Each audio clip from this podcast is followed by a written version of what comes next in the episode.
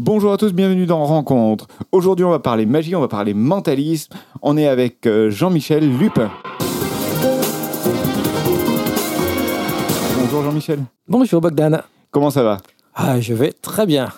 On te reçoit aujourd'hui euh, pour ton spectacle Ouais. sur les traces d'Arsène Lupin entre magie et mentalisme. On vous met l'affiche. C'est un spectacle que tu joues ces temps-ci à Avignon. Je suis, j'ai commencé depuis trois jours. Présente-toi un petit peu, présente-nous le personnage et ce spectacle, bien sûr.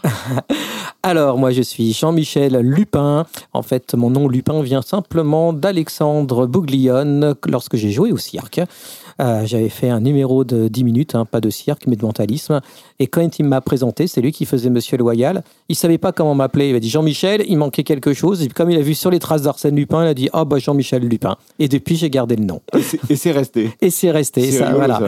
Et voilà, tout à fait. Et ça va très bien avec mon spectacle, puisque de toute façon, c'est un spectacle de magie de mentalisme, mais avant tout, une histoire autour de Arsène Lupin. Alors, j'ai déjà vu ton spectacle, et pour le connaître, tu nous fais découvrir un petit peu cet univers. C'est un univers, une atmosphère, c'est euh, vraiment connaître le personnage, comment il a été créé, ce personnage, parce que c'est quand même assez particulier. Euh, la relation entre le personnage et son auteur, Maurice Leblanc, euh, c'est assez exceptionnel, puisque Maurice Leblanc croyait vraiment en son personnage. Donc en fait, bah, en tant que mentaliste, c'est super intéressant, un personnage qui mentalise son propre auteur.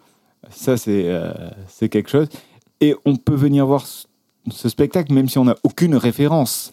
Tout à fait, tout à fait. En fait, on a même si euh, vous avez jamais lu ni vu aucune de, des séries, alors les anciennes avec Georges Descrières ou dernièrement sur Netflix avec Omar Sy, même si euh, vous avez à peine entendu parler de lui, de toute façon, je l'introduis parfaitement, donc il n'y a aucun problème. Il y a des enfants qui, qui viennent et qui n'ont jamais entendu parler d'Arsène Lupin.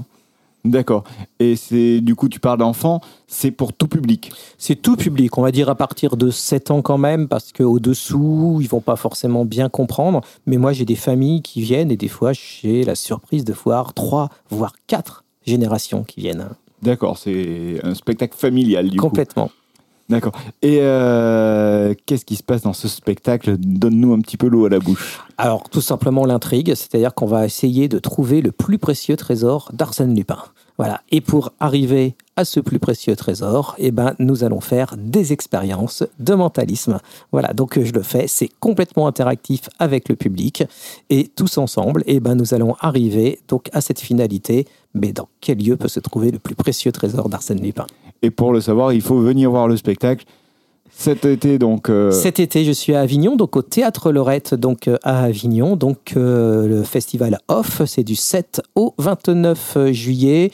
Je suis donc, à- enfin, je joue à 11h15, sauf le mercredi. Voilà, je à relâche. relâche un peu de repos. C'est ça. On vous met bien sûr toutes les informations et la billetterie directement dans l'article qui sera sur le site. Vous connaissez interviewrencontre.fr. Alors, on va aussi parler un petit peu de toi. Comment t'en es venu à, bah, à faire de la magie, du mentalisme et surtout comment t'en es venu à monter ce spectacle autour d'Arsène Lupin? Alors, il y a eu plusieurs chemins et qui, à un moment donné, bah, ça euh, se sont croisés, ça fait un carrefour. Voilà, C'est- vraiment, tu sais, un peu comme des petites rivières euh, qui après se réunissent pour faire un fleuve. C'est, un petit peu ça, en fait. Donc, euh, plusieurs passions. La passion, bien sûr, de la magie. Au début, je faisais de la magie traditionnelle. J'en ai commencé à l'âge de 10 ans. C'était au départ pour les amis, les copains, la famille. Et puis, très vite, j'en ai fait pour l'événementiel, donc anniversaire, mariage, CE, etc. D'un autre côté, j'étais passionné de littérature. Donc, euh, j'ai un professorat de lettres, ça aide. Et donc, euh, bah, passionné de Maurice Leblanc en tant qu'auteur. Donc, bien sûr, du personnage d'Arsène Lupin. J'ai lu tous ces livres. J'ai en plus, bah, ma génération connaît très bien donc euh, l'ancienne série télévisée avec Georges Descrières, qui pour moi est le vrai Arsène Lupin. Et pour donner une petite idée, bah, quand j'étais plus jeune, au lieu de jouer à Zorro, et bah, je jouais à Arsène Lupin. Voilà, donc il y avait ça. Et en même temps, on va dire vers l'adolescence, j'ai été très très attiré par tout ce qui est psychanalyse, psychologie. J'ai lu énormément les livres sur Freud. Euh, j'ai fait des stages d'hypnose. J'ai fait tout ce qui pouvait toucher un peu le psychique, le conscient et l'inconscient. Donc tout ça réuni, ça crée ce spectacle sur les traces d'Arsène Lupin entre magie et mentalisme. Voilà. D'accord, c'est vraiment euh, une alliance de toutes ces petites choses. Voilà, de tous ces ingrédients-là qui étaient là. Alors, ça n'était pas forcément facile parce que euh, dernièrement, il est revenu à la mode euh, grâce à notre euh, à Omar Sy. Mais, euh, quand j'ai commencé. T'as pas vogué sur le. Ah non, pas du tout. Quand j'ai commencé, donc cette, euh, en fait, il y a sept ans que j'ai commencé ce spectacle et euh, on va dire que j'ai ramé pendant plus d'une année parce qu'on me disait que bah, c'était has-been, quoi. Euh, Oui. Arsène Lupin, personne connaissait. On me disait pourquoi pas Sherlock Holmes, ça au moins tout le monde connaît, mais Arsène Lupin, plus personne n'en parle. Oui. Mais euh, j'ai vraiment voulu insister. Je ça fait sept ans que je le joue et puis bah maintenant euh, c'est passé sur Netflix donc on me dit ah mais euh, en fait tu joues avec la mode Euh, non pas vraiment De toute façon, il y aura toujours quelque chose à dire. Voilà, exactement. Mais tant mieux, hein, tant mieux. Tant mieux, c'est que ça fait parler, c'est- ça Voilà. crée une émotion. Exactement. Donc, euh, du 7 au 29 euh, juillet à Avignon, Oui. Et après tu reprends à la rentrée? Alors, je reprends à la rentrée, donc euh, dans mon théâtre, on va dire, euh, qui me sert de repère. hein. Chez toi? Chez moi, c'est presque ma maison, donc euh, c'est aussi Lorette. hein, Alors, Lorette, j'entends qu'il y a même tes meubles et tout directement là-bas. Ah bah ouais, mais j'ai la plus, j'ai laissé, hein, j'ai pris d'autres choses pour Avignon, mais en fait mon matériel est resté, mon matériel principal est resté à Paris. voilà. En fait, j'ai la chance de travailler avec un théâtre qui a trois salles, une salle à Paris, à Lyon et à Avignon, donc ça c'est une chance pour moi.